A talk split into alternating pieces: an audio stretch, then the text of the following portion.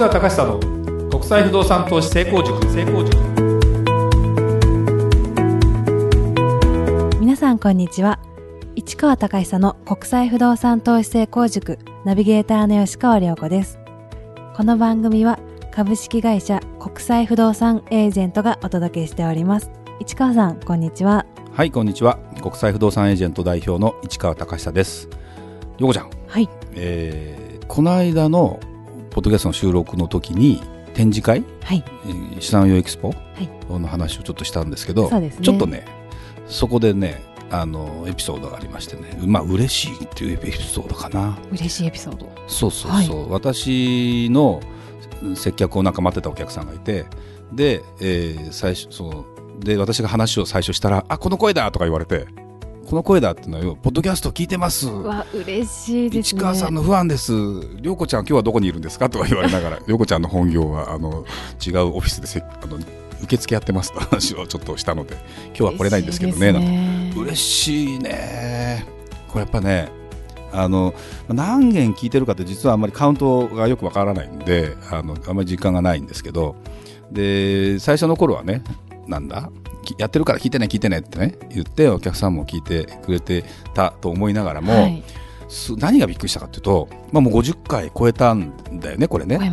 でずいぶん前にやったところまでやっぱり遡るねお客さんね。あ嬉しいねやっぱりね、まあ、聞聞きたいなと思うとこの人最初から何やってるのかなっていうのをバーッと聞くっていうのが人間の大体パターンなのででポッドキャストみたいなものってあの、まあ、ラジオをずっと聞いてる人だともう何かのながらでながら何々しながら聞けるじゃないですか。そうですよね。うん、だからねすごくねやっぱり嬉しい話だなと思ってね。それがね一人じゃなかったのよ。何人いたかなぐらい何人かもうお会いしたことないんだけど、はい。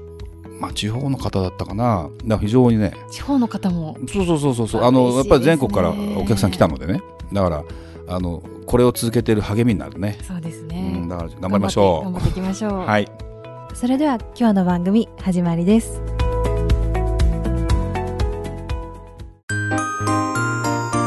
Q&A コーナー。それではリスナー様からの質問に答えるコーナーです。早速今日の質問をご紹介いたします。海外不動産は為替リスク以外に何のリスクがありますか？という質問ですね。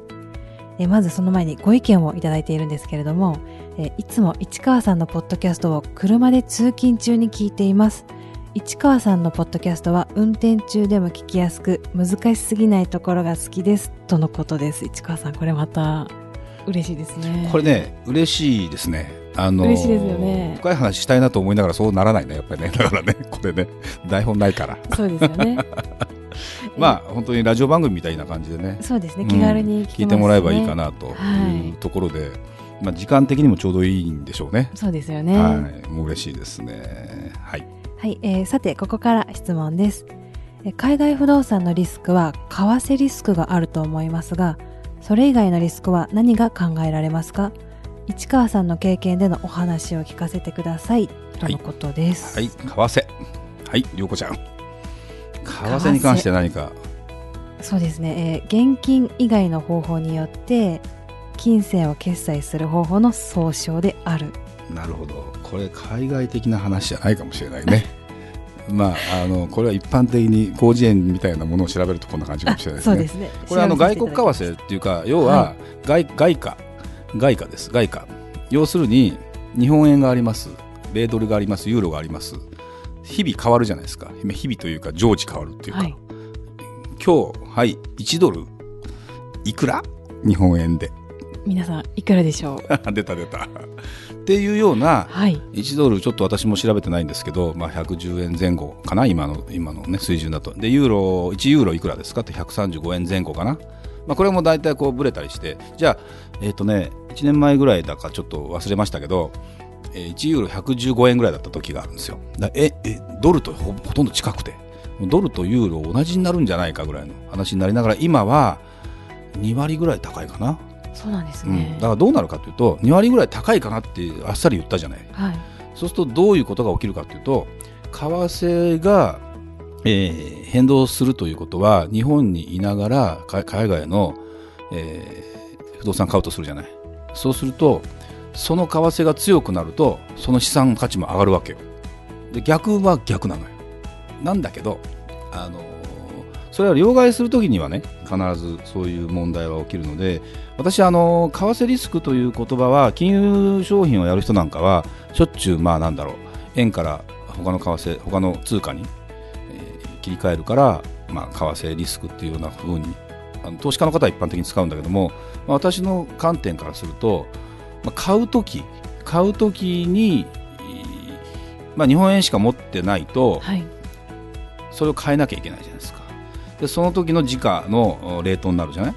だ本当はもしドルで物件買いたいなとかでユーロで物件買いたいなと思ったらまあちょっとこれはなかなかそのお金をキープしとかなきゃいけない状態になるので一概に言えないんだけども安いなと思う時そこの通貨安いなと思う時にそこに変えておく。そうすればもう別に日本円がどうなろうか関係ない。で例えばそこの不動産買う。はい。そしたら、えー家賃が入ってくる。向こうの通貨で入ってくる。そのまんまにしておく。向こうで口座を作ってそのままドルならドルで持っておく。ユーロならユーロで持っておく。っていうふうにしとけばいざ、えーまあ、将来的に日本円は日本って経済的な環境を考えて輸出を主体にしている国なので円安になった方がいろんな意味で有利な企業が多いのねあの、まあ、メーカーさん車のメーカーさんとかそうなんだけど輸出してるっていうことは、日本円が安くなった方が1ドルとかのが高くなった方が同じ円に換算した時に円安の方が高くなるじゃない。だからそういうことになるんでね。そのまま持ってた方が分散にもなるよと。だからまあ投資家で3000万あったと。そのうちの1000万は日本円。1000万は米ドル。1000万は、えーユーロ。に例えばも持っておけば、はい。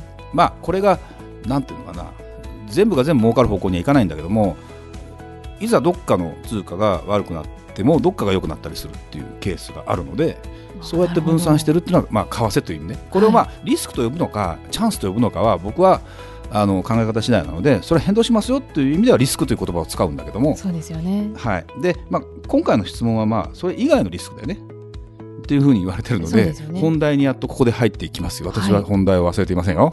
大丈夫です。でねあの海外不動産の為替以外のリスクということで言うとですねやっぱりね一番のねリスクっていうのは何だと思う？不動産を買います、はい。はい、家の近くのものを買いますはい。っていうのとちょっと遠いところを買いますっていう意味だとどんなイメージになる？何が不安になる？通う。遠いところ遠い通えないでしょ？通えないですね。そうでしょ？何かあった時に行けないでしょすぐ。すぐ行けないのは困りますね。うん、で別に自分が住むわけじゃないからあの通うってことじゃないんだけどもいざとなった時に行けないじゃない？だから海外不動産を買う時のリスクは何かというと遠いということですね。要は自分のいるところから。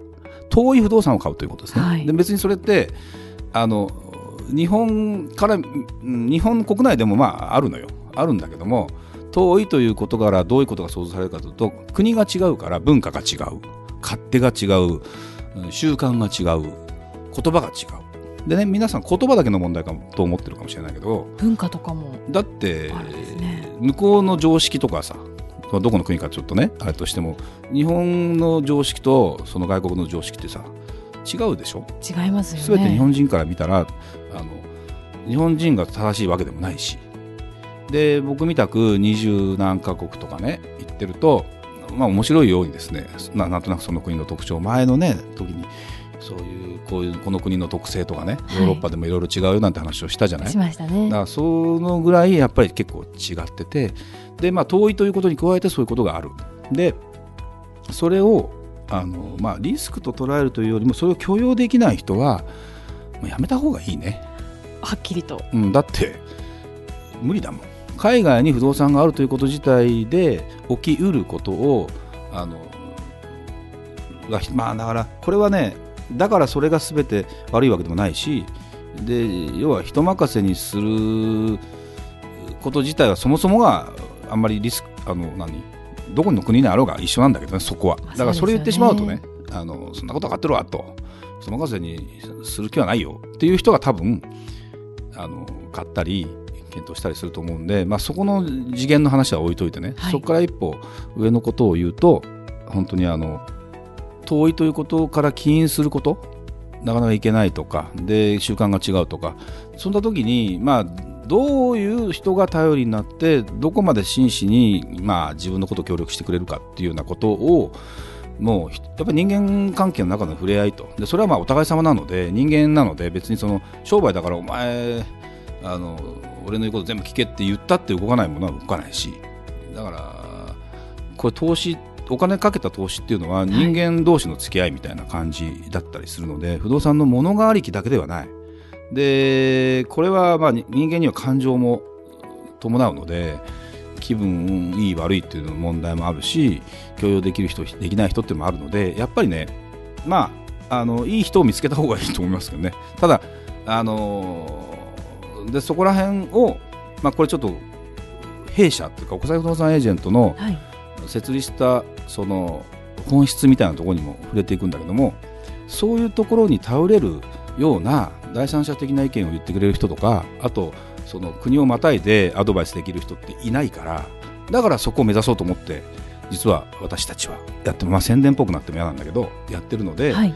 あのそういうところに頼ってってもらってそこで自分も判断していく。だから、まあ、セミナーとかね僕らの話を聞いて聞いて勉強して自分でいろいろやって、えーでよければ、まあ、自分で自分でジャッジするってことだね。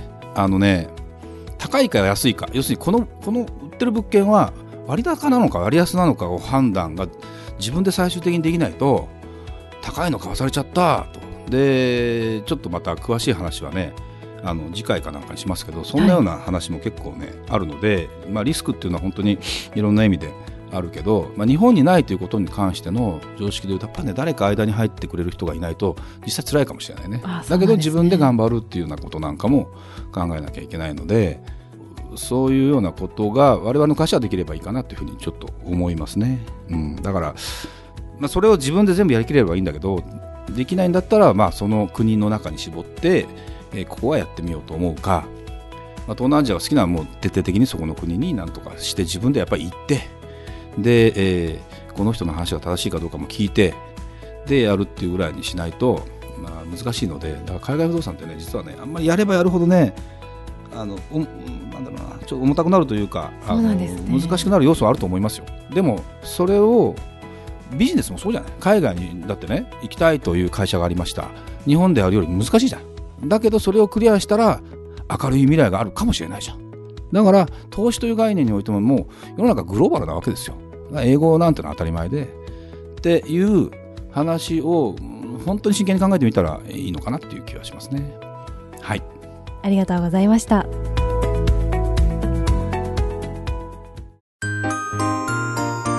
吉川亮子の調べてみました。吉川亮子の調べてみましたのコーナーです。このコーナーは私ナビゲーターの吉川亮子が不動産や海外に関することを自分なりにいろいろ調べて皆さんにプチ情報としてご紹介しようというコーナーです。はい、えー今回はドイツについていろいろとご紹介したいと思います。正式な国名はドイツ連邦共和国と言いまして、えー皆さんもおなじみの国旗、えー上から黒、赤、黄金の3色が特徴ですね。えっと国の面積なんですけれども日本より大きいか小さいか市川さんはご存知でしょうか？知ってますよ。うん。